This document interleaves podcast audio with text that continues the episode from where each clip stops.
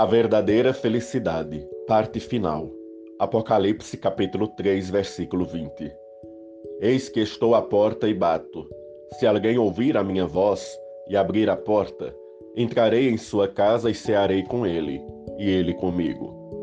A maior alegria é porque todos têm a oportunidade de ser salvos, e serão aqueles que aceitarem a salvação de Jesus, que está à porta e bate porque você é o templo do Espírito Santo. O céu está aberto para todos os pequenos, aqueles que são pobres de espírito, os últimos, que agora serão os primeiros. E na Nova Jerusalém, as ruas serão de ouro, os muros semelhantes ao jaspe, e a árvore da vida fica no meio, porque agora viverão para sempre.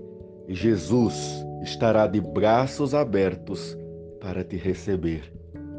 E você, aceita Jesus hoje?